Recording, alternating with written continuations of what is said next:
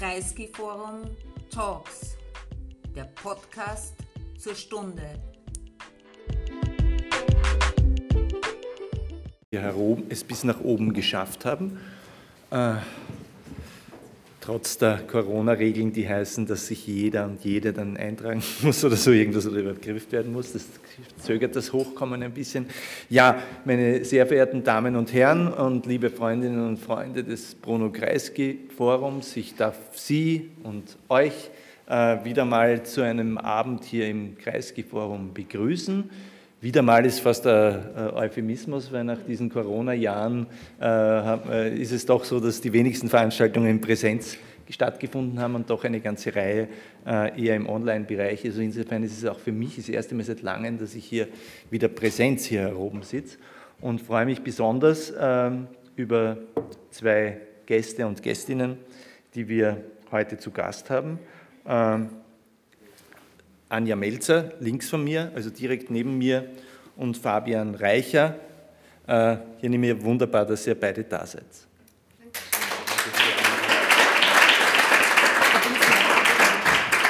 Der Anlass, ist, ist, der Anlass äh, warum wir Sie eingeladen haben, ist dieses Buch.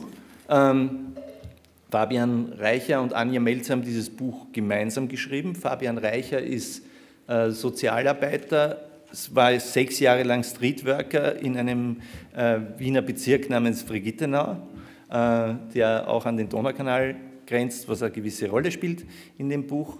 Äh, äh hat gearbeitet oder arbeitet aber in, in dieser Rolle als, als, als Streetworker mit äh, Jugendlichen und davon waren natürlich viele muslimischstämmige Jugendliche, die ein bisschen angefixt vom Dschihad waren, sage ich jetzt mal so simpel.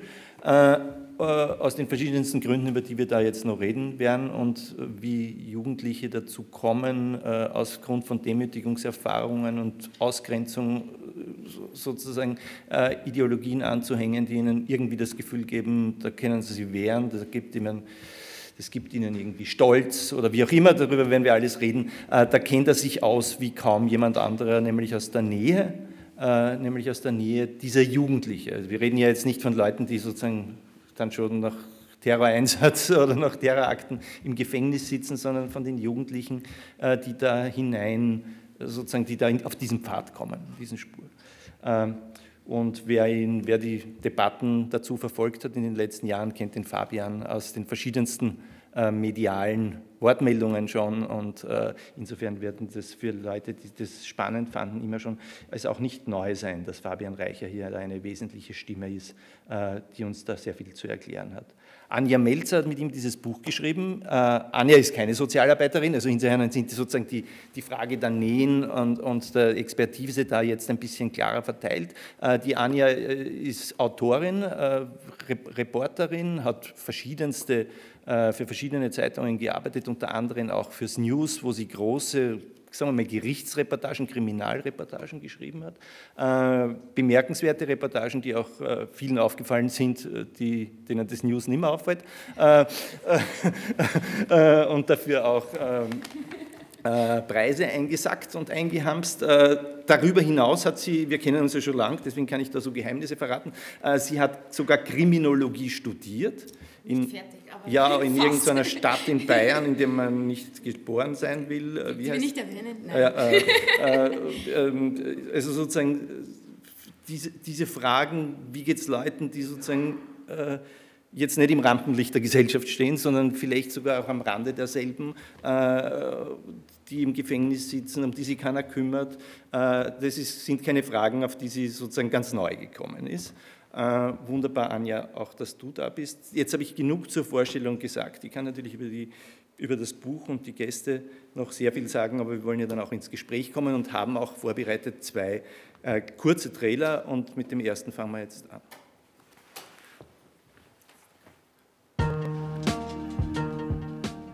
Montag, der 2. November 2020, mitten in Wien.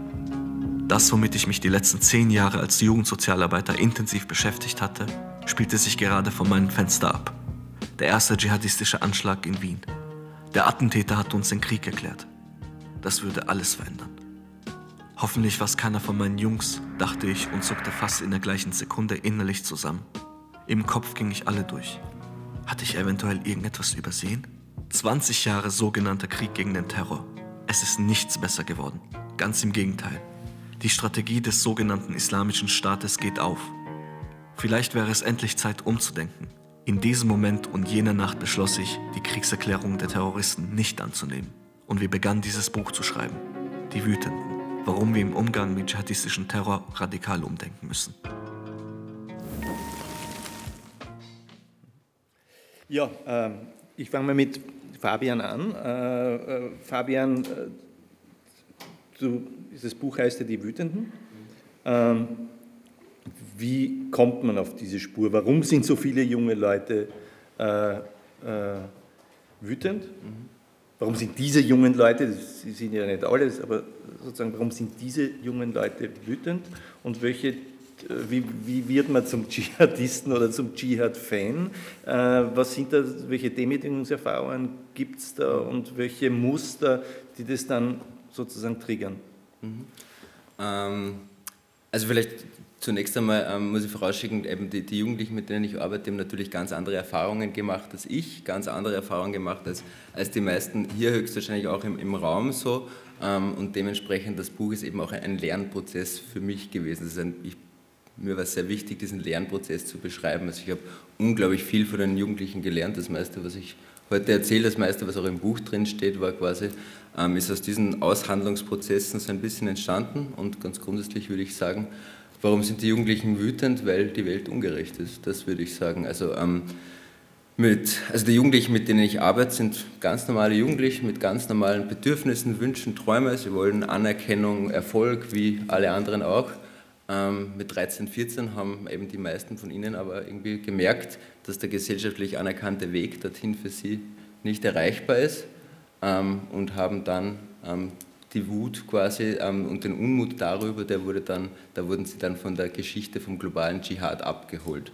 Also tatsächlich muss man auch sagen, dass das ja vorher, vorher gut, gut erzählt, so ich war sechs Jahre lang Streetworker, dann jetzt arbeite ich bei der Beratungsstelle Extremismus, die, die Hochphase des, des ähm, sogenannten Islamischen Staates ähm, hat bei den Jugendlichen, mit denen ich arbeite, war das genau zu der Zeit, wo sie eben 14, 15, 16 waren. Das heißt, man muss schon noch dazu sagen, sie hatten das Pech quasi so ein bisschen, dass in dieser Zeit auch das Angebot so perfekt war, weil der sogenannte Islamische Staat ist das perfekte Angebot, ähm, um ein Antiheld zu werden, noch immer.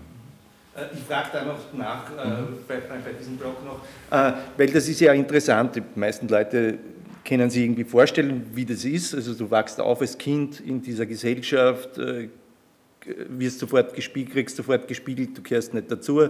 Äh, Im Kindergarten fängt schon an, äh, was, du bist der Österreicher, bist ja gar kein Österreicher, bring dein Pass mit und so weiter. Kriegst das alles mit und dann bist du 13 und dann gibt es einen islamischen Staat und die sagen dir, genau das, was du erfahren wirst, die, du, du wirst nie dazugehören, aber zu uns kannst du dazugehören. Und dieses Angebot, das so gut funktioniert hat, wenn man das so formulieren kann, ist jetzt vorbei, weil er untergegangen ist und aber auch, also sozusagen dieses Problem, von dem wir da jetzt reden, das gibt es in einem gewissen Sinn nicht mehr, oder wie? Mm, leider würde ich es das, also ich sehe das tatsächlich leider sehr anders. Mhm. Also der sogenannte Islamische Staat, vollkommen richtig, ist militärisch und ideologisch sehr stark geschwächt. Also bis 2014 muss man sagen, bis zur Gründung ähm, waren die Motive der, der Ausreisenden waren tatsächlich so ähm, den, der Kampf gegen den Assad, das mhm. war so das Hauptding. Ab 2014 eben auch so mit der Gründungsgeschichte ähm, war es die, diese Hijra-Konstruktion, das heißt die Ausreise in einen echten islamischen Staat, der nach den Regeln der Scharia unter Anführungszeichen ähm, aufgebaut ist. Aber dieses Bild, dass der islamische, der sogenannte islamische Staat das auch ähm, tut, das ist eigentlich ziemlich schnell gebrochen. Nach ein, mehr, nach ein paar Monaten ist das schon gebrochen. Aber tatsächlich ähm, das beste Angebot, was der islamische Staat hat, oder wenn man so sagen will, der Trumpf, den er immer noch in seiner Hand hat, das sind unsere Reaktionen. Und der Aufhänger beim Wiener ist ja der Terroranschlag von Wien, den wir ja, denke ich mal, alle ähm, aus unterschiedlichen Perspektiven mitbekommen haben. Meine Perspektive war sehr stark, ähm, welche Erzählungen ähm, bestimmen den Diskurs über diesen Anschlag, weil das Ziel dschihadistischer Gruppierungen ähm, also wenn ich vielleicht nochmal ganz kurz da, da, da, ausholen darf, also die grundsätzliche Erzählung ähm, oder die Grund, das Grundelement äh, extremistischer Erzählungen sind immer Us versus Them Konstruktionen. Also wir und die anderen, das heißt jetzt für unterschiedliche Extremismen, unterschiedliche Einteilungen. Ähm, und das Ding ist halt, dass ähm, Ungleichwertigkeitserzählungen wie und die anderen, das ist halt keine gute Geschichte. So, ähm, das funktioniert ähm, sehr schlecht und darum brauchen sie quasi auch ähm, Anschläge. Also sie wollen mit Anschlägen ähm, die sogenannten Grauzonen eliminieren, das heißt die Vorstellung von einem friedlichen Zusammenleben zwischen Musliminnen und Nichtmusliminnen. Und das funktioniert ja. Also wenn man sich die Stadt Wien anschaut, also wo gibt es denn jetzt wirklich maßgebliche Probleme, was nicht funktioniert, auch wenn die Fellner Zeitungen und so andere Geschichten erzählen, aber in Wirklichkeit funktioniert es eigentlich sehr, sehr gut.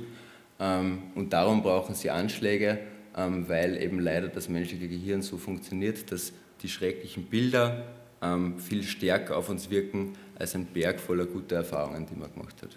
Ich glaube, wir sind jetzt, glaube ich, eher am richtigen Moment für den zweiten Trailer, wenn ich das richtig im Kopf habe. Außerdem haben wir es uns ausgemacht, dass wir an dieser Stelle ihn schalten, aber ich glaube, er passt da inhaltlich dazu.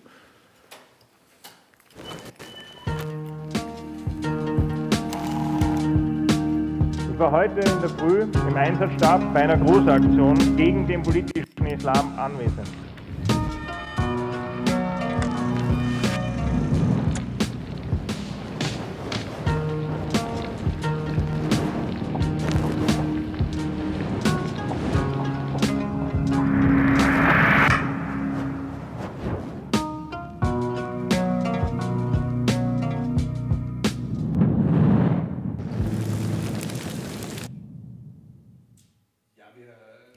Deswegen gesagt, er passt inhaltlich ganz gut. Wir haben jetzt da jetzt nur einen Halbsatz oder eine, ein, ein paar Sounds von Karl Nehammer am Tag nach dem äh, Anschlag gesehen, aber da hat ja die Politik in Österreich, obwohl wir so eine, eine rechtspopulistische Regierung haben, doch mit, mit durchaus mit Bedacht reagiert. Darüber können wir ja nachher noch reden, nämlich so, wie wir reagieren sollen, nämlich sozusagen nicht die Moslems haben uns angegriffen, sondern ein ihrer Terrorist oder wie auch immer hat uns alle gemeinsam angegriffen.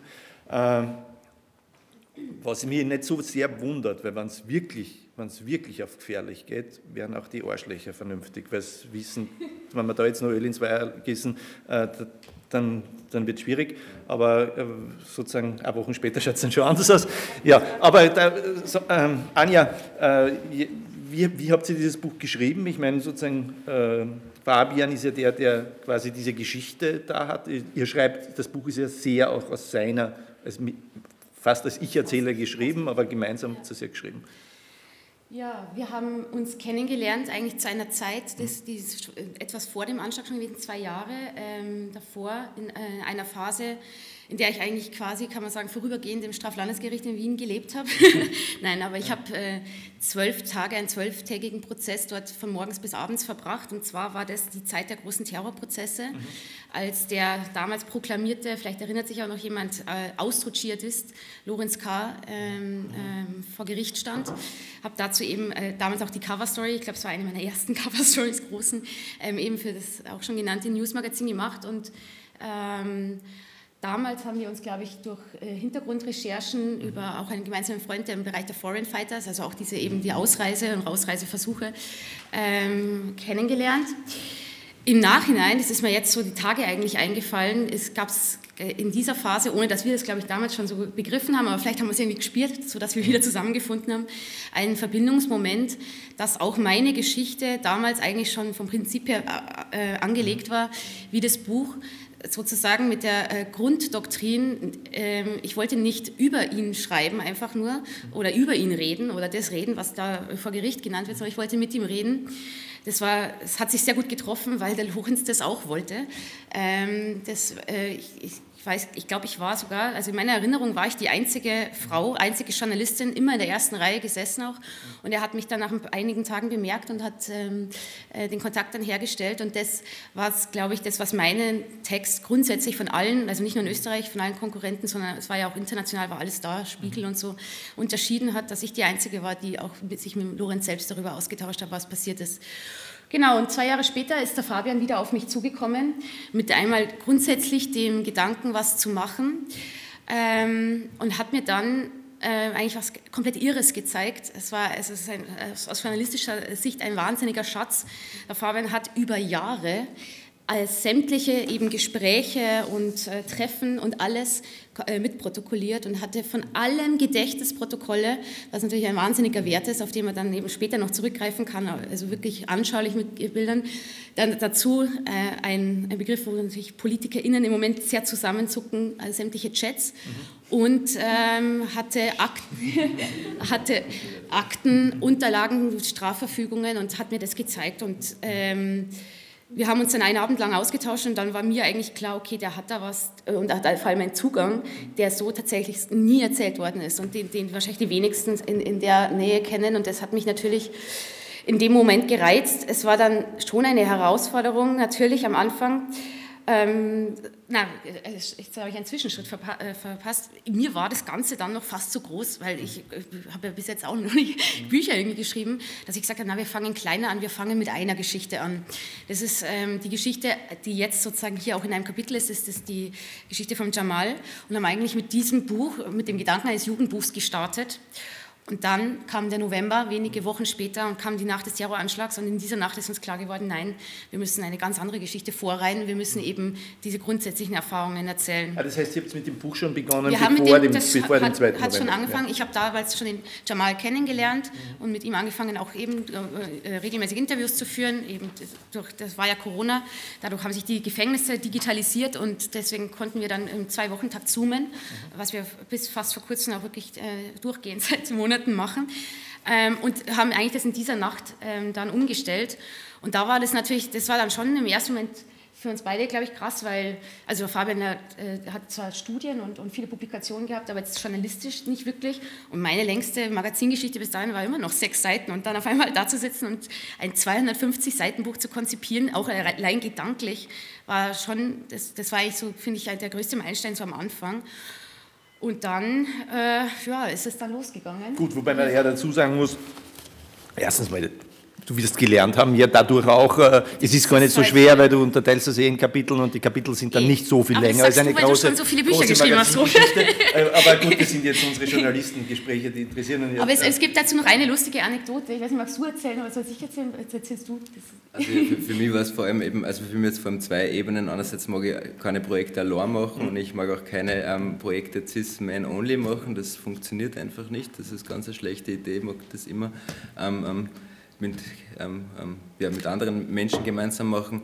Ähm, und tatsächlich, ich habe das ja nicht gelernt, wie man schreiben kann. Und das war dann sehr, sehr spannend. Gerade am Anfang habe ich dann ziemlich einen Crashkurs von der Anne gekriegt und sie hat gesagt, jetzt schreibst du meinen Einstieg und dann schauen wir uns das an. Und ich komme mit einem Einstieg stolzen 14 Seiten und sie sagt so die ersten drei Absätze, das ist der Einstieg. Und ich so, bitte was?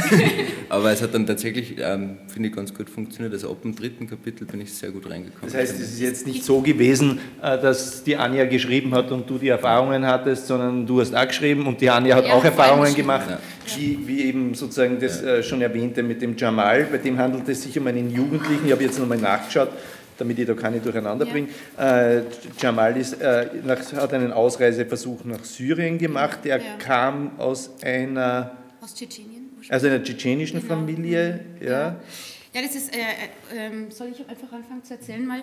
Fabian kennt natürlich schon sehr viel länger. Ähm, es ist ein, äh, das, ich finde das Kapitel spannend, einen interessanten Bogen sozusagen, beginnt mit diesem Ausreiseversuch und endet dann mit diesem Marmeladen-Spenden-Event im Gemeindebau. Ja.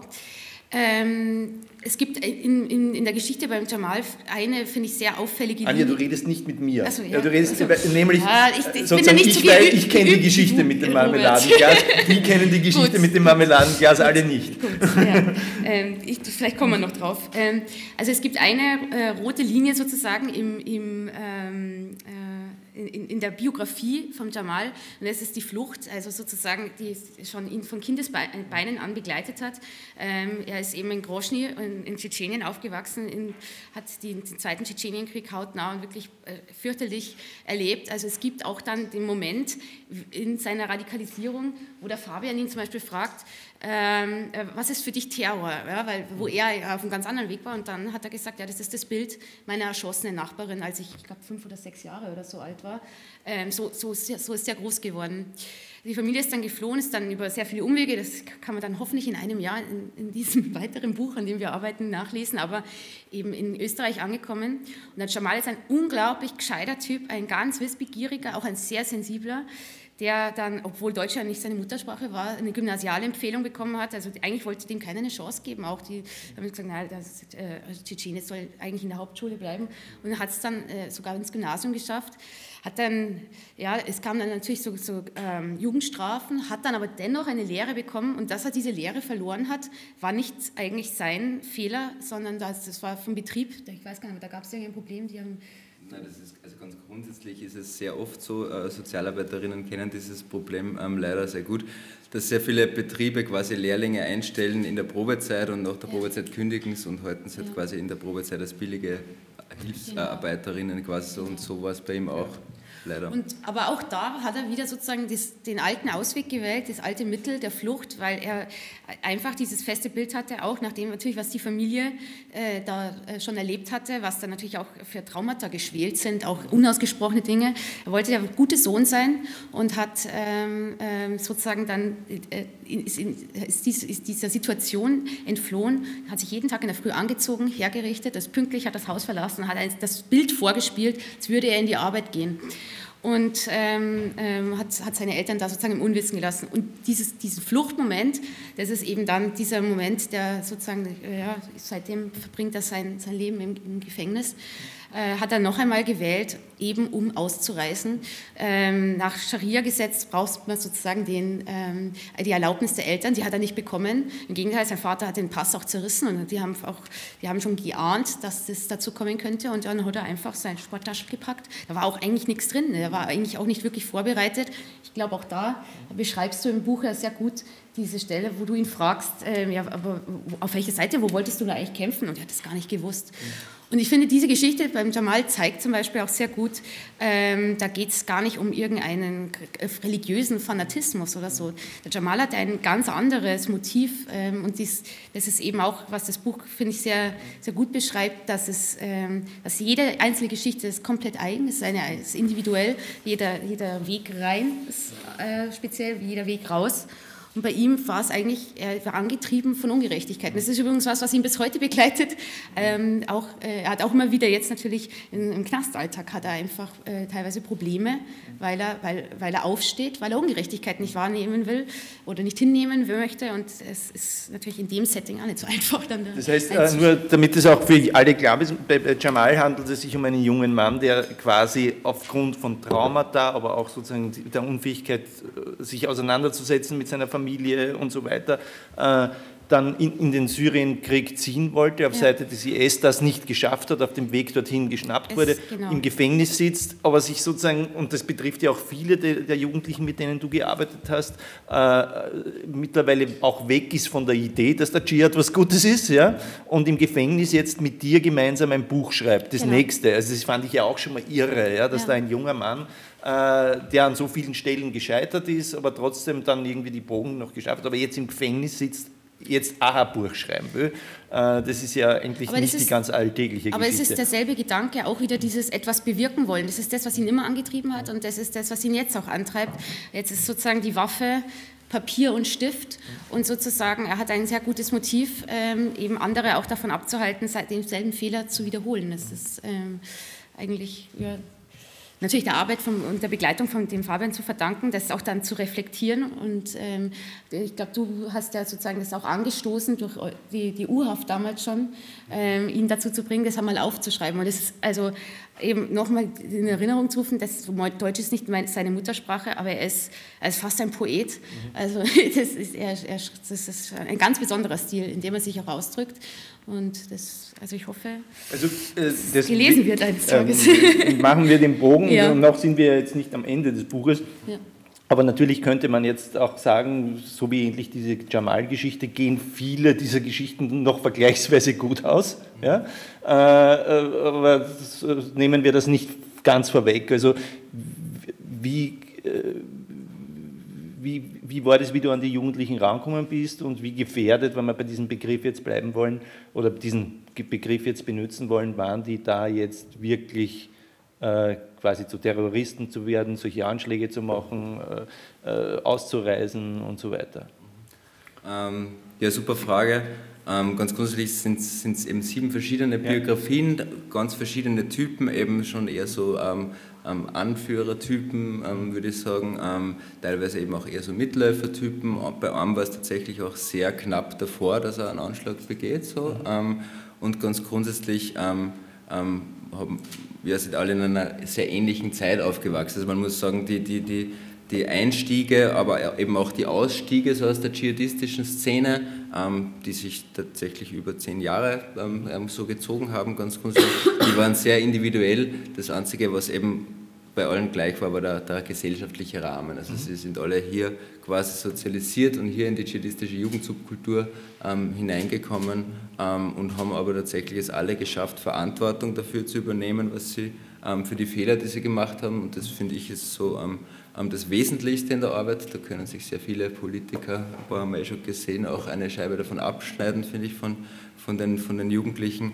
Ähm, und ganz grundsätzlich eben so unser Ansatz von der Beratungsstelle Extremismus ist ganz grundsätzlich, wir versuchen alternative Angebote zu dem zu finden, äh, was eigentlich hinter der, äh, hinter der Radikalisierung steckt. Mhm. Weil vielleicht ja, nur ganz kurz, wie, wie so extremistische Erzählungen ist egal welche, sind immer sehr, sehr wesentlich, sind sogenannte Rechtfertigungsnarrative. Ähm, das heißt, ähm, auch wenn man jetzt den, den, Putin vielleicht gesehen hat, aber auch der Putin macht das, was er gerade macht, nicht im Namen des Bösen, sondern der hat schon seine eigene äh, Rechtfertigungsnarrative, warum das eine gute Sache ist. Es kommt halt immer darauf an und das hat halt der, sogar der IS auch geschafft, quasi ähm, Jungs wie den Jamal zum Beispiel ähm, ähm auf ihre Seite zu ziehen. Genau. Aber der, der, Ursprung, meine, der Ursprung ist erstmal sozusagen natürlich eine Entfremdungserfahrung in der Welt, in der du lebst, nicht? Äh, würdest du das so sehen oder ist es zu, zu allgemein formuliert? Na, also ich finde ganz grundsätzlich, ähm, finde ich, muss man einfach sagen, unsere Welt ist einfach unheimlich grausam, gerade zu, zu armen Menschen. Ähm, und das, was Terroristen oder Amokläufern ähm, eigentlich von, von uns allen unterscheidet, in Wirklichkeit ist nur der Mangel an Gegenkräfte, quasi diese Erniedrigungserfahrungen ähm, ohne Gewalt ähm, zu verarbeiten. Das ist der einzige Unterschied. Ansonsten sind das ganz normale Menschen ähm, und ähm, weil da sehr oft dann die Frage kommt, ähm, ja, eben Erniedrigungen, Rassismus, Diskriminierungen und so weiter, das erleben ja irgendwie ganz viele, aber ähm, ähm, warum werden dann welche zu Terroristen? Ähm, ja, eh, voll, sehe ich auch so, aber auf der anderen Seite ähm, gibt es halt irrsinnig viele Männer, also es geht ja, ja, ganz stark auch um marginalisierte Männlichkeit bei dem Ganzen, die halt ähm, ähm, spielsüchtig sind, Alkoholiker ja. sind, die eher andere Frauen schlagen, andere Kinder schlagen. Heute war der siebte Femizid wie es ausschaut. Das ist absoluter Wahnsinn. Wir sind in Österreich, wenn man die Bevölkerungsanzahl sich anschaut, mit lateinamerikanischen Kontexten, wo auch die Gegenbewegung, die feministische Gegenbewegung da sehr stark herkommt, da sind wir an der Spitze. So. Also ähm, ja, natürlich. Ähm, ähm ich muss ganz ehrlich sagen, mich wundert ehrlich gesagt, dass nicht weniger passiert. Also ich finde, dass nicht mehr passiert, dass nicht mehr passiert stimmt, Entschuldigung, ähm, dass nicht mehr passiert. Ähm, also was ich mitkriege, was die Jugendlichen erleben, also dass da nicht öfters jemand explodiert, ähm, das ist, ähm, finde ich, ja, bewundernswert in Wirklichkeit. Also großen Respekt vor allen jungen Menschen, die jetzt in diese grausame Welt, in dieser grausamen Welt quasi aufwachsen und das eigentlich ziemlich gut hinkriegen, finde ich so. Ähm, ja, aber das sollten wir ändern, finde ich. Äh, jetzt, äh, um, um, ein bisschen die Dinge auseinander, ein bisschen auseinanderzunehmen, mhm. Äh, vieles von dem, was ihr hier natürlich auch beschreibt, erstmal handelt es sich um Jungs im mhm. Wesentlichen. Mhm. Und das hat natürlich auch damit zu tun, dass es sowas wie männliche Rollen oder männlich-jugendliche Rollenmuster gibt, denen das, der IS oder vergleichbare Gruppen natürlich ein irgendwie ein, ein Muster liefern und sagen, das passt für dich. Mhm. Äh, wäre das, und vielleicht sogar, dass es für jung, junge, kaum eine andere, junge Männer kaum ein anderes Rollenmodell dieser Art gibt, während es für Mädchen natürlich ein bisschen anders ist. Äh, würdest du das sagen, dass das eine, ein, ein, ein, ein Jungsproblem ist? Ähm, ich würde gerne ein bisschen weiter ausholen, mhm. wenn es geht. Ähm, wer kennt den Haftbefehl von? Ja. Ähm, also was Haftbefehl 2011, 2013 quasi gemacht hat, also eben finde ich auch super für im Kontext marginalisierte Männlichkeit ist, dass er es geschafft hat, in Wirklichkeit ähm, ähm, ähm Fremdzuschreibungen ähm, umzudrehen, mhm. zu transformieren. Und das ist tatsächlich das, was Jugendkultur in Wirklichkeit macht. Mhm. Also Jugendkultur, egal ob es progressiv, ähm, reaktionär oder eben extremistisch, sind immer Spiegel der Gesellschaft. Sie ähm, sehen das, was sie in der Erwachsenenwelt sehen, transformieren sie und fühlen es mit eigener Bedeutung. Ähm, und Haftbefehl hat zum Beispiel, ich will das Wort jetzt nicht aussprechen, aber aus negativen Fremdzuschreibungen dem K-Wort, ähm, ähm, das in Deutschland viel ja, gebräuchlicher ist als bei uns, aus dem hat er das Aslachs gemacht. Das heißt, der hat das neu umgedreht und das ist irrsinnig, irrsinnig hat irrsinnig viel progressive Elemente, finde ich auch, wenngleich halt sehr viel davon leider auch sehr reaktionär ist. Ähm, Gangster-Rap eben sehr viel Homophobie, Sexismus natürlich. Ähm, aber auf der anderen Seite ähm, eben auch ähm, eine Alternative, ein, ein, Gegen, ein subkulturelles Gegenkonzept quasi so, wo ähm, auf, auf Twitch ähm, und so weiter, also ich meine, Capital Bra Haftbefehl, ähm, die machen mittlerweile dem Einzelhandel Konkurrenz, so, die haben es mit dem Eistee in den Supermarkt geschafft und machen globalen Lebensmittelkonzernen eine mhm. Konkurrenz, was ja unglaublich ist. Ähm, die, der Bezugsrahmen ähm, zu dies, für diesen Transformationsprozess, wo die Fremdzuschreibungen quasi umgedreht wurden, das war die Hautfarbe, der Pass, die Sprache vielleicht und das hat sich tatsächlich verändert. Ähm, und zwar einerseits durch 9-11, also so 9-11, ähm, Anne hat vorher schon gesagt, ähm, ähm, dass in Chalmers ein Bild von Terror ist, wie seine Nachbarin erschossen worden ist. Ich würde mal äh, wetten darauf, dass für uns alle das erste Bild, wenn wir an Terror denken, 9-11 ist. Ähm, das hat sich in unser kollektives Gedächtnis eingebrannt. Im Gegensatz zu den meisten Jugendlichen, mit denen ich arbeite, die sind jünger, die haben das nicht mitbekommen. Die haben nur den sogenannten Krieg gegen den Terror mitbekommen. Und was da eben tatsächlich eben leider eben auch so ein, ein, ein Ding ist, ist halt, dass antimuslimischer Rassismus sehr, sehr dominiert. Ähm, du kriegst, wenn du ähm, muslimische Identität hast oder die eine zugeschrieben wird. Ähm, das ist ja das Problem, betrifft auch ganz viele, die aus ähm, mehrheitlich muslimischen Ländern kommen, aber selber gar nicht religiös sind oder so. Ähm, wirst du damit konfrontiert, dass du nicht dazugehörst. Der Islam gehört nicht zu Deutschland, gehört nicht zu Österreich, du musst dich entscheiden, Scharia oder Demokratie, es geht nicht beides. Das ist ein irrsinniger Druck, irrsinniger Druck und in Österreich haben wir noch das Phänomen des türkisen Populismus, wo hat Sebastian Kurz 2015 zum Negativmythos erklärt hat ähm, und seitdem quasi antimuslimische Rassismus äh, ist. Und dadurch ähm, wird das natürlich nochmal viel spannender. Also aus ähm, du gehörst nicht dazu, ähm, ähm, da hat der IS das Angebot, das, das TAC-4-Konzept, das heißt, man kann das einfach umdrehen. Wenn du dich integrierst, missachtest du deine Religion. Das steht dann am Ende. Und das ist ein super Angebot, weil wenn ich merke, dass ich mich sowieso nicht integrieren kann, dass das sowieso nicht funktioniert, ähm, dann stelle ich mich offensiv dagegen. Also diese Negatividentität, ähm, die zentral ist im Dschihadismus, ähm, ähm aber natürlich viel breiter darüber hinaus, ähm, die ist leider attraktiver als je zuvor. Wenn man sich diese ganzen Jugendlichen anschaut, die in eurem Buch jetzt vorkommen, Jamal, Otis, Sebastian, Aslan, ich habe jetzt sicher noch einige vergessen. Äh, äh, ich weiß ja gar nicht, die Namen sind wahrscheinlich nicht echte. Die haben sie sich selbst gegeben. Also okay, ja. aber ist ja auch jetzt für unser Gespräch egal. Sind die, ich habe jetzt nicht, die sind die meisten aus Afghanistan bzw. Tschetschenien, ne? Nein, es sind ähm, die, der Großteil der Jugendlichen, mit denen ich gearbeitet habe, und das ist auch so ein, ähm, wenn man sich die, die, die ähm, Foreign Fighter Statistik anschaut, ist das auch ziemlich ähm, da naheliegend sind es sehr viele mit tschetschenischen Wurzeln, aber eben auch mit bosnischen bzw. Wurzeln vom Balkan und eben Afghanistan. Mhm. Genau. Mhm. Und bei denen waren auch bosnische dabei, die ich jetzt aufgezählt habe. Mhm. Okay, gut, genau. dann hatte ich das nicht so genau. richtig äh, zugeordnet im Buch. Äh, das heißt, für zum Beispiel, ich meine, diese, diese Erfahrungen, die du geschildert oder die ihr auch jetzt schon geschildert habt, diese mhm. Diskriminierungserfahrung, das ist nicht dazugehört. Dieses äh, wegen dem antimuslimischen Rassismus ausgegrenzt zu sein. Äh, wenn alle sagen, Islam ist scheiße, na, dann sage ich, Islam ist toll. Das ist ja logisch. Ja? Äh, das ist ja etwas, was zum Beispiel türkische Jugendliche auch erleben. Mhm. Äh, ist es bei türkischen Jugendlichen dann anders? Werden die dann zum Beispiel eher äh, türkisch nationalistisch und das äh, passt nicht zum Universalismus des, äh, des IS oder, oder, ist das irgendwie wurscht, weil so genau schauen sie eh nicht hin? Also ich würde mal behaupten, so in, in der, der Jugend, in, in Jugendszene gibt es natürlich viel Vermischungen und, und so weiter, aber grundsätzlich geht sich Dschihadismus und Nationalismus nicht aus.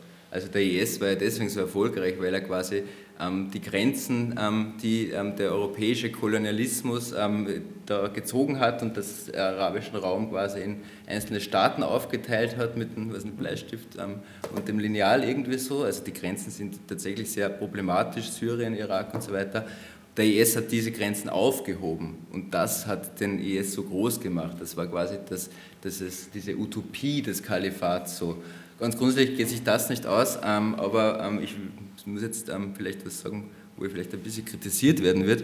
Aber der Hauptgrund aus meiner Perspektive und sagen auch andere ähm, Wissenschaftler, warum äh, türkischstämmige Jugendliche tatsächlich wirklich marginal sind unter den europäischen Foreign Fighters, ist tatsächlich, dass es Gastarbeiterinnenverträge gegeben hat, dass es klar war, dass ähm, die türkischen Gastarbeiterinnen ihre Kultur, ihre religiösen ähm, ähm, Institutionen mitnehmen können.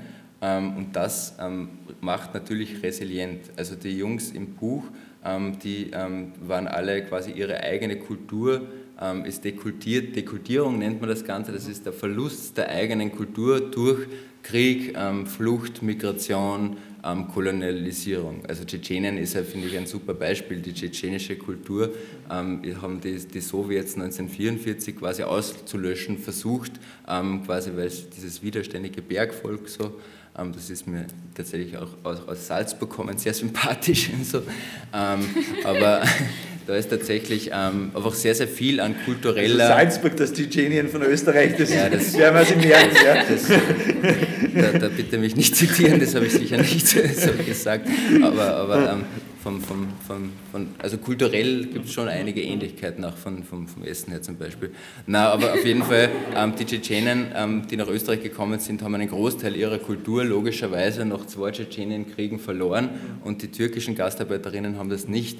Und ähm, so ähm, ähm, reaktionär den Erdogan seine ähm, Politik ist, ich meine, jetzt geht er gerade eh ziemlich in den Arsch, Gott sei Dank so, ähm, aber, ähm, und so reaktionär auch die Politik der, der Dianet-Behörde ist, das das türkische Religionsministerium, aber trotzdem hat es sehr viele möglicherweise davor bewahrt, ähm, da einen großen Fehler zu machen. Also wenn ich meine eigene Religion kenne, wenn ich mein eigenes kenne, ähm, dann schützt mich das natürlich vor Angeboten ähm, wie dem, ähm, des IS, ähm, weil tatsächlich ist das ein, ein, ein, transnationaler künstlicher Islam, den es so nicht gibt, dass ähm, der IS erzählt. Genau. Das ist quasi so eine Art globaler Protestislam, mhm. Äh, der da entstanden ist, der mit dem realen Islam ja nichts zu tun hat. Das haben ja auch viele schon analysiert. Mhm habt ihr, ich frage da jetzt auch Anja, obwohl du vielleicht da gar nicht so richtig, ich frage dich trotzdem, weil du hast ja die erst kennengelernt, wenn du sie, sozusagen, wie sie schon ein bisschen raus waren, aber hast du das Gefühl gehabt, dass da vieles dich erinnert an, die, an das, was man so eigentlich von normalen Protestbewegungen kennt, globalen Protestbewegungen, Jugendliche, die radikal einer Gesellschaft, in der sie sind, das Nein sagen wollen und dass das halt die beste Art und Weise ist, diese Gesellschaft zu provozieren? Also ich, ich, bin jetzt nicht die Oberkennerin von Protestbewegungen. Ich meine, ähm, also sie, sie, sie haben schon, also sozusagen das, was alle vereint, ist eben dieser Unmut, das ist das, was der Fabian angesprochen hat. Ähm, ähm, eben dieses äh, Handeln im Guten, also im Namen des Guten. Ähm, vielleicht kann muss ja auch nicht sein. er ist ein Subkulturkenner. was mir auch eingefallen ist, ist ja. diese Frage von, das kommt mehrmals im Buch vor, diese. Double Standards, ja? ja? Äh, die ja immer wieder, und die sind ja auch wahr. Also sozusagen auf der anderen Seite kannst du mit, mit, mit das Double Standards alles, mhm. alles versuchen zu rechtfertigen, aber es kommt ja diese Geschichte von dem Aslan, glaube ich, äh, Aslan, der, äh, bei dem es ja eigentlich damit beginnt, das sind, also seine Geschichte im ja, Buch beginnt ja. damit, äh, dass er in der Schule bei, einem, genau. bei einer Veranstaltung äh, es eine Protestveranstaltung gegen die Morde äh, bei Charlie Hebdo gibt. Gedenkveranstaltung, so eine und Gedenkveranstaltung, ja. genau. Und er sagt, er würde ihnen nicht gedenken, weil er hat mit denen nichts zu tun. Und den Toten in Syrien gedenkt ja auch keiner. Ja. Äh, und man hat eigentlich gar nicht das Gefühl, dass er jetzt protestiert gegen die Gedenken, sondern er, er protestiert gegen, dafür, dass man nur auf die anschaut und auf die anderen schaut man nie. Ja, er, ähm, äh, er hat ja keinen schlechten oder keinen falschen Gedanken ja. grundsätzlich, weil natürlich, das hat ähm, ähm, die, die einige eben aus der Generation verwundert. Also der Fabian hat das sehr, äh, sehr anschaulich beschrieben. Es war, ja, es war ja schon ein harter Act, den er da vollzogen hat. Da steht die ganze Familie, äh, Familie sage ich, ganze Schule in der Aula. Ähm, es ist Schweigeminute. Er steht nicht auf, sondern geht äh, demonstrativ aufs Klo. Also das, das ist natürlich das ist sozusagen eine Nicht-Anerkennung dessen. Dann passiert eben dieser ein bisschen gefährliche Moment, wenn ich mich jetzt richtig erinnere, dass der Direktor eben dann ihn nach vorne bettet und ihn äh, damit konfrontiert und sagt, also was ist denn das hier für eine Missachtung äh, äh der, der, dieser, dieses, diese Veranstaltung, die wir abziehen. Und das ist sein Moment, in dem er dann das Mikrofon hat, die Bühne hat und sagt eben das, was du gerade gesagt hast, ja, äh, jeden Tag in Syrien, in Afghanistan, im Irak sterben Leute und wir gedenken man überhaupt nicht und jetzt äh, sterben da wegen ein paar und jetzt wird hier jeden Tag so, sowas abgezogen. Ähm, er würde das, es, es äh, ist ja auch am Ende des Kapitels beschrieben, würde das ja heute nicht mehr so sehen. Da hat sich ja doch eine Reflexion, ähm, eine Ref Reflexion ähm, äh, vollzogen. Ähm, sozusagen, ich, ich habe ich hab mir das nochmal rausgeschrieben, weil ich den Satz auch so schön fand, mit, den der Farmer geschrieben hat, gemeinsam zu schweigen ist ein starkes Zeichen und bevor man schweigt, sollte man miteinander reden. Und ich, und ich glaube, eben das, das äh, war da einer der springenden Punkte, so die Ursachen auch der Gewalt eben dann ähm, rauszu... Ähm, äh, zu, besprechen und eben nicht Unrecht mit Unrecht abzuwiegen oder zu sagen, ja, die einen, die einen Opfer sind, sind mehr wert äh, als andere oder so. Vielleicht kannst du das noch, weiß ich nicht, äh, ergänzen, ob ich da Vorher, also ich meine, diese Double Standards sehen wir ja jetzt auch wieder sehr deutlich in der, im Ukraine-Krieg oder so, also ähm, den unterschiedlichen Geflüchteten. Also es wird jetzt gerade wieder sehr sichtbar. Mhm. Und ich finde ja, ich persönlich finde ja, eben schon auch als Nicht-Betroffener, das muss ich schon auch sehr stark dazu sehen, aber dazu sagen, ähm, aber das ist jetzt schon auch eine Möglichkeit, quasi darüber zu sprechen. Also ich glaube, dieser äh, latente Rassismus, der in Österreich sehr, sehr stark verankert ist und in ganz Europa sehr, sehr stark verankert ist, aber ich glaube, Österreich ist schon auch noch mal spezifisch, ähm, wenn der an die Oberfläche tritt, wie eben jetzt auch, dann kann man das ausverhandeln. Das heißt, das finde ich grundsätzlich schon sehr, sehr, sehr, sehr sinnvoll, also sinnvoll, nicht sinnvoll, es, ist, ähm, ja, es, es, bewegt sich zumindest etwas weiter. Ähm, aber ich finde, das große Problem, was halt Jugendliche sehr oft haben, und das ist halt tatsächlich, also weil auch oft so vielleicht auch, auch kommt, dass ich vielleicht ein bisschen zu nett zu ihnen bin und so weiter. Also es ist tatsächlich ein Wahnsinn. Es wird so schnell der Verfassungsschutz angerufen, das kann man sich wirklich nicht vorstellen.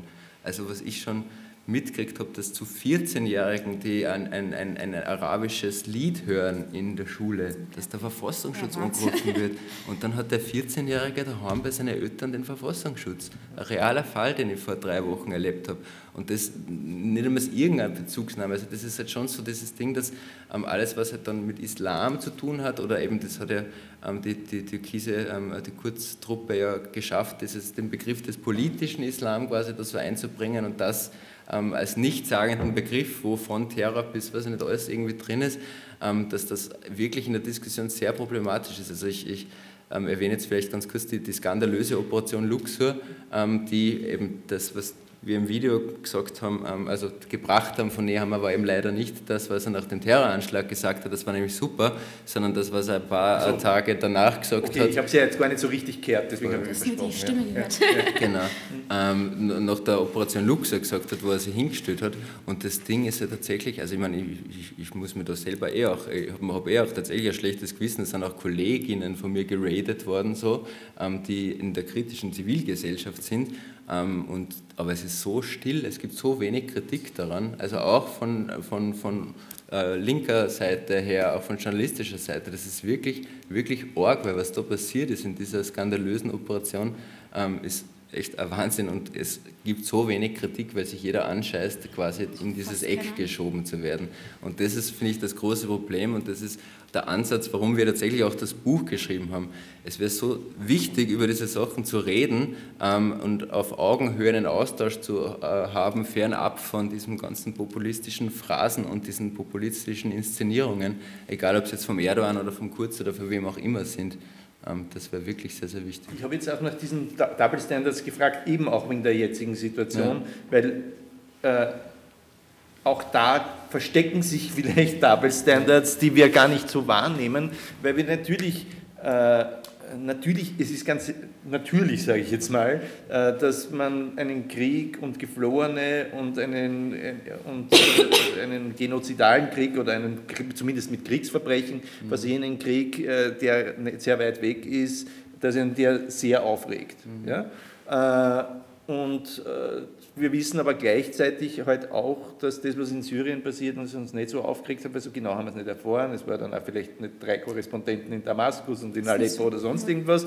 Äh, jedenfalls haben wir nicht täglich die Bilder gehabt und außerdem haben wir ohnehin sozusagen unsere sozusagen, sagen wir mal, den sanften Rassismus im Kopf, ja, je weiter ein Krieg weg ist, äh, umso mehr wieder geführt von irgendwelchen seltsamen Völkern, die halt gewalttätig sind und da kann man nichts machen. Ja? ja. Und sind wir, besteht eigentlich die Gefahr, dass wenn solche Jugendlichen so eine Diskrepanz der Reaktion jetzt mitkriegen, jetzt sie wieder denken, na schaut mal an, da gibt es diese Double Standards und unsere Toten sind offensichtlich nicht so viel wert. Darüber ich tatsächlich sehr, sehr viel mit den, mit den Jugendlichen diskutiert am letzten Tag, weil mhm. das wirklich so ein großes Thema ist.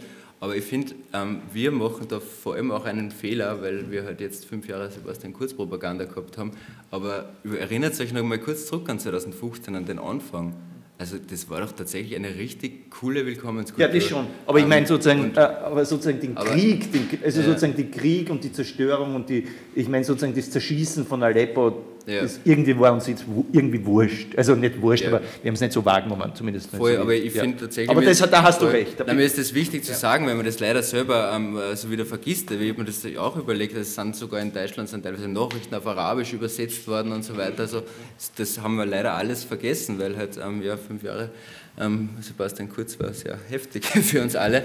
Ähm, ich sehe ähm, da tatsächlich ähm, jetzt gerade eher noch eine andere Gefahr. Und zwar ähm, muss ich wirklich sagen, ich bin, ähm, es ist eher wieder ein sehr, sehr schwieriges Thema und freue mich auch über Kritik nachher so. Also wirklich, ich freue mich sehr viel über Kritik. aber die Kriegsgeilheit, in die sehr viele liberale Medien leider auch geraten, die macht mir wirklich eine große Sorge. Also die Jugendlichen, mit denen ich arbeite, zum Großteil wird ja auch im Buch beschrieben, aber für viele tschetschenischstämmige Kids, Jugendliche war, da, war die dschihadistische Radikalisierung, die Geschichte vom globalen Dschihad tatsächlich gar nicht so wichtig. Es ist gegangen, gegen Putin zu kämpfen, mhm. Rache zu nehmen für das, was mir passiert ist, als ich klein war, aber als Dreijähriger kann ich mir halt nicht wehren. Aber jetzt ähm, und damals in Syrien war halt das trotzdem so, dass wir das trotzdem irgendwie dann sehr kritisch gesehen haben und alle Foreign Fighters waren automatisch böse Terroristen, was ich äh, und Dschihadisten und so weiter, was ich tatsächlich ähm, ja, viel differenzierter sehen würde ähm, natürlich. aber jetzt gerade, also ich weiß nicht, wie es bei euch ist, aber ich muss sagen, ich persönlich habe schon die Anziehungskraft gespürt, dieses männlichen Heldenbildes quasi. Also da gibt es jetzt gar nicht so weit weg von uns die Möglichkeit, ähm, ähm, ähm, ein Held zu werden. Und diesmal stehen alle hinter dir, ähm, vom Falter bis zum ORF bis zur Kronenzeitung. Und äh, was gibt es denn Geileres? Also von dem her, da mache ich mir gerade wirklich, wirklich Sorgen. Ich glaube, ich fürchte, wir, also wir haben auch schon die ersten Fälle bei der Beratungsstelle Extremismus so, ähm, dass wir da jetzt eine Foreign Fighters Thematik, eine neue kriegen.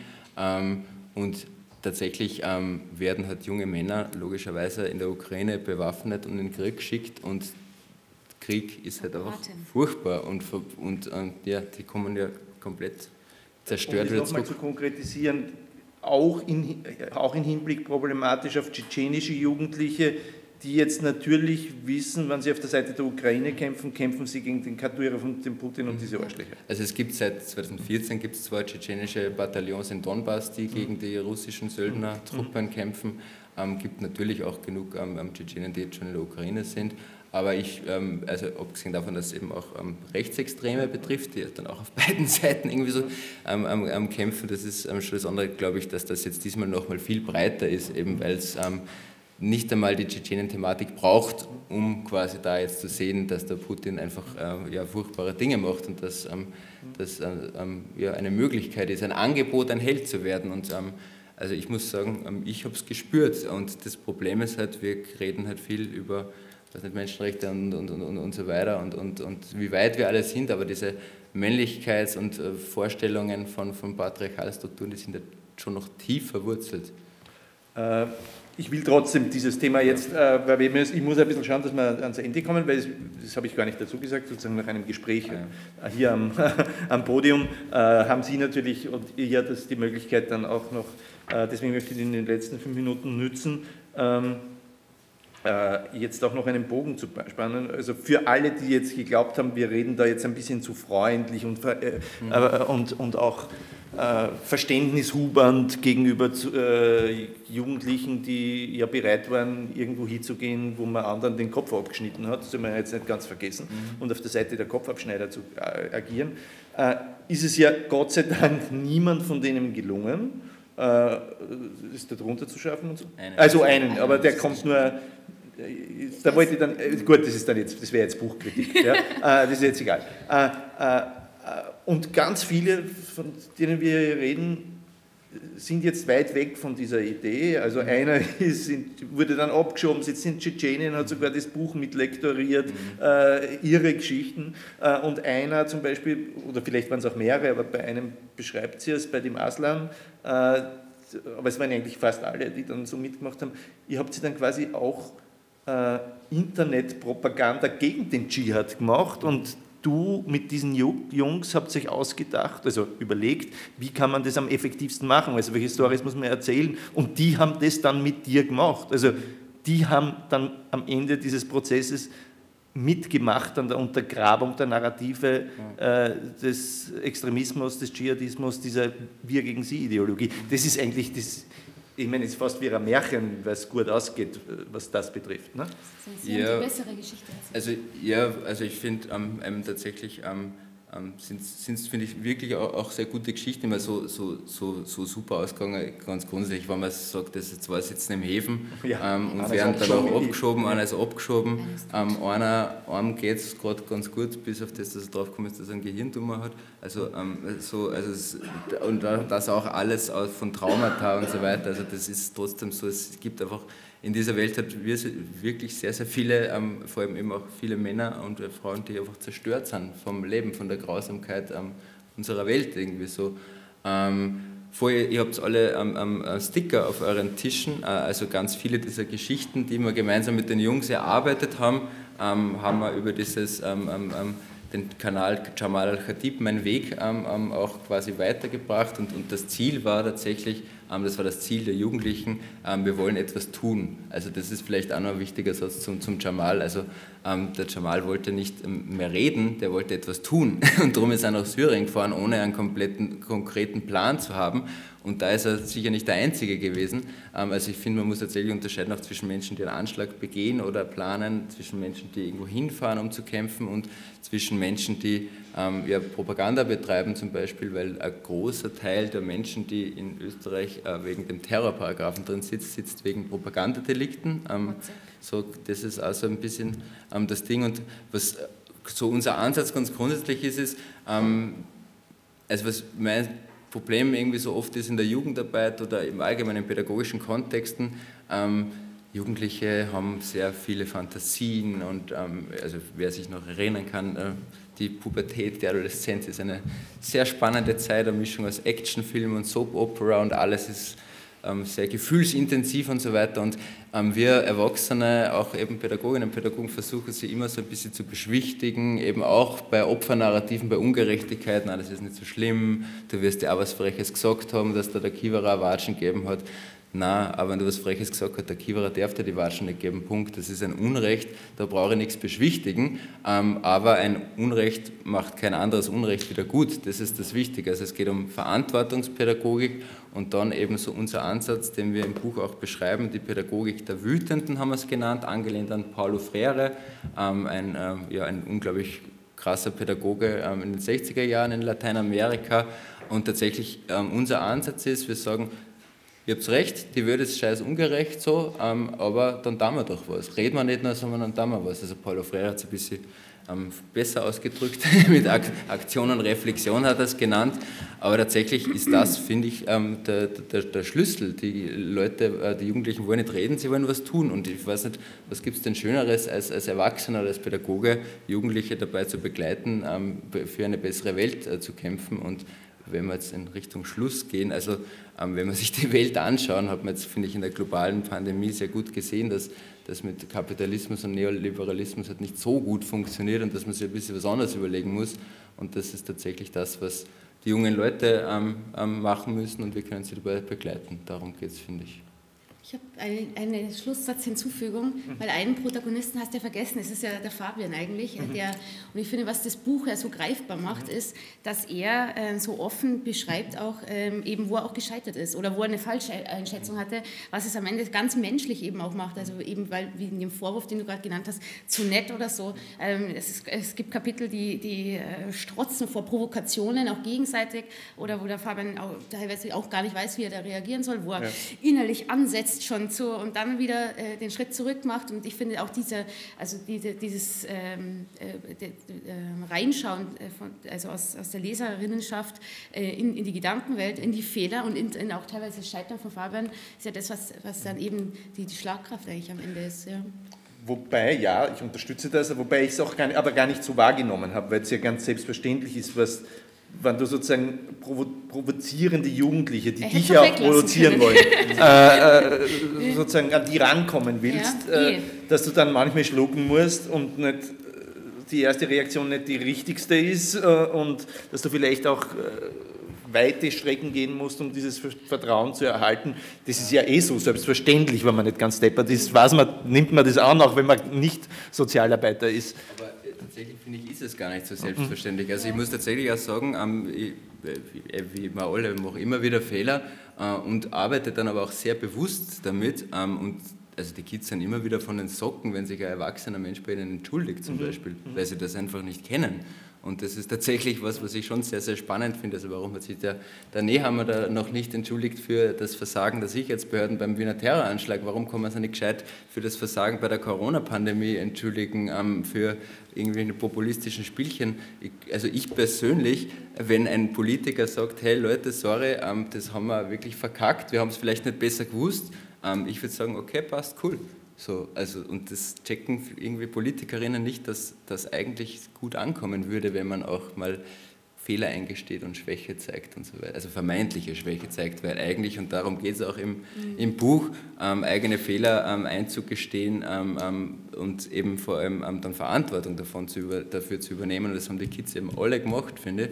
Ähm, sie haben Verantwortung für ihre eigenen Fehler genommen und ich finde, das ist das Bild, was, was ich wichtig finde, das ist wahre Stärke, das macht einen echten Mann aus, finde ich. Ähm, an dem Punkt lassen wir das mal stehen. Ich hätte natürlich nur eine Million Fragen, wie ihr es euch vorstellen könnt, äh, beziehungsweise äh, eine Million Dinge, auf die ich auch hinweisen würde wollen, die in dem Buch drinnen sind, äh, weil viele der tollen Momente sind ja dann auch Detailgeschichten und Aspekte, die wir jetzt noch gar nicht berührt haben. Äh, aber jetzt ist mein Part vorbei und es ist euer Part und ihr Part. Also äh, ich nehme an, das eine oder andere wird sie jetzt auch schon, die Dame in der vorletzten Reihe, dann du,